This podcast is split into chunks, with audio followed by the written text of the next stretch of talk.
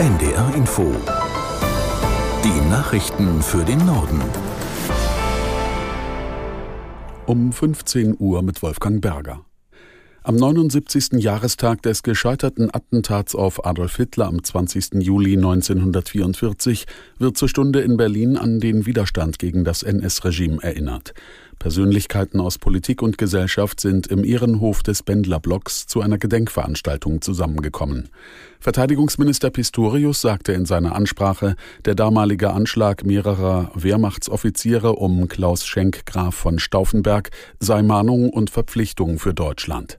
Unsere Sicherheit und unsere Freiheit, unsere demokratische und offene Gesellschaft sind keine Selbstverständlichkeit, sondern kostbarstes Gut, in das wir immer wieder neu investieren müssen, das wir verteidigen müssen. Der Widerstand vom 20. Juli 1944 mahnt uns, diese Verantwortung anzuübernehmen, sie zu übernehmen und für unsere gemeinsamen Werte zusammenzustehen. Er mahnt uns alle, Politik, Gesellschaft und Militär zur frühen Wachsamkeit der Demokratinnen und Demokraten. Das ist sein Vermächtnis und das ist das Versprechen unseres gemeinsamen Gedenkens. Verteidigungsminister Pistorius. Als Reaktion auf eine angekündigte Koranverbrennung in Schweden weist die irakische Regierung den Botschafter des Landes aus. Ministerpräsident al-Sudani forderte den Diplomaten auf, das irakische Staatsgebiet sofort zu verlassen. Vorher hatten in Bagdad Demonstranten die schwedische Botschaft angegriffen und in dem Gebäude Feuer gelegt.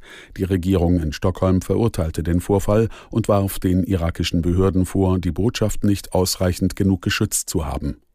Ein in Schweden lebender irakischer Flüchtling hatte angekündigt, heute vor der Vertretung seines Landes in Stockholm einen Koran zu verbrennen. Dazu kam es dann allerdings nicht. Stattdessen trat er den Koran mit Füßen. Bundeslandwirtschaftsminister Özdemir appelliert an die Europäische Union, zügig eine Alternativroute für ukrainisches Getreide auszubauen. Der Seeweg über das Schwarze Meer ist zu gefährlich, seit der russische Präsident Putin das Getreideabkommen mit der Ukraine aufgekündigt hat. Deshalb beraten derzeit die EU-Außenminister über das Thema. Aus Berlin Eva Ellermann per Schiff auf der Donau, auf dem Schienenweg per Zug oder mit Lkw über die Straße. Das sind die Möglichkeiten, die noch bestehen, um ukrainisches Getreide zu transportieren. Allerdings sind auf allen drei Routen die Kapazitäten bislang beschränkt. Cem Özdemir fordert die Europäische Union auf, sich für eine Route zu entscheiden und diese auszubauen. Dem ARD Hauptstadtstudio sagte Özdemir, die EU-Kommission oder auch die G7-Staaten müssten da mehr Führung übernehmen. Es sei ein Problem, dass es keine Klarheit gebe, welche der Exportrouten Priorität habe.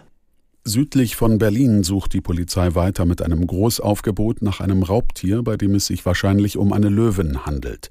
Eine amtliche Gefahrenmitteilung gilt seit dem frühen Morgen. Aus Berlin Michael Ernst. Ein Autofahrer hatte in der Nacht das Tier gesehen und gefilmt, wie es ein Wildschwein frisst. Das Video wird als echt eingestuft. Die Menschen wurden gebeten, von Spaziergängen in Wäldern abzusehen. Außerdem sollten sich Haustiere nicht im Freien aufhalten. Die Polizei setzt zur Suche nach der Löwin auch Wärmebildkameras, Hubschrauber und Drohnen ein. Wenn das Tier gefunden wurde, wird entschieden, ob es betäubt oder erschossen werden muss. Woher es stammt, ist noch unklar, denn bisher wird es von niemandem vermisst.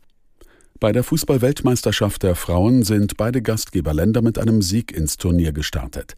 Nach dem 1 zu 0 Erfolg der Neuseeländerinnen im Eröffnungsspiel konnten sich auch die Australierinnen in ihrer ersten Partie ebenfalls mit 1 zu 0 durchsetzen.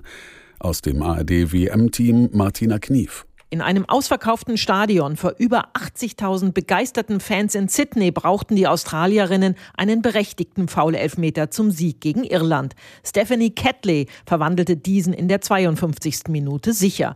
So startete der Olympia-Vierte von 2021 mit dem erhofften Erfolg in die Heimweltmeisterschaft. Mit einem nicht erwarteten Sieg gegen Norwegen feierten die Neuseeländerinnen bei ihrer fünften WM-Teilnahme im heimischen Auckland ihren ersten Erfolg bei einer Weltmeisterschaft. Hannah Wilkinson, die einst für den MSV Duisburg spielte, traf in der 48. Minute zum viel umjubelten Sieg für Neuseeland. Soweit die Meldungen.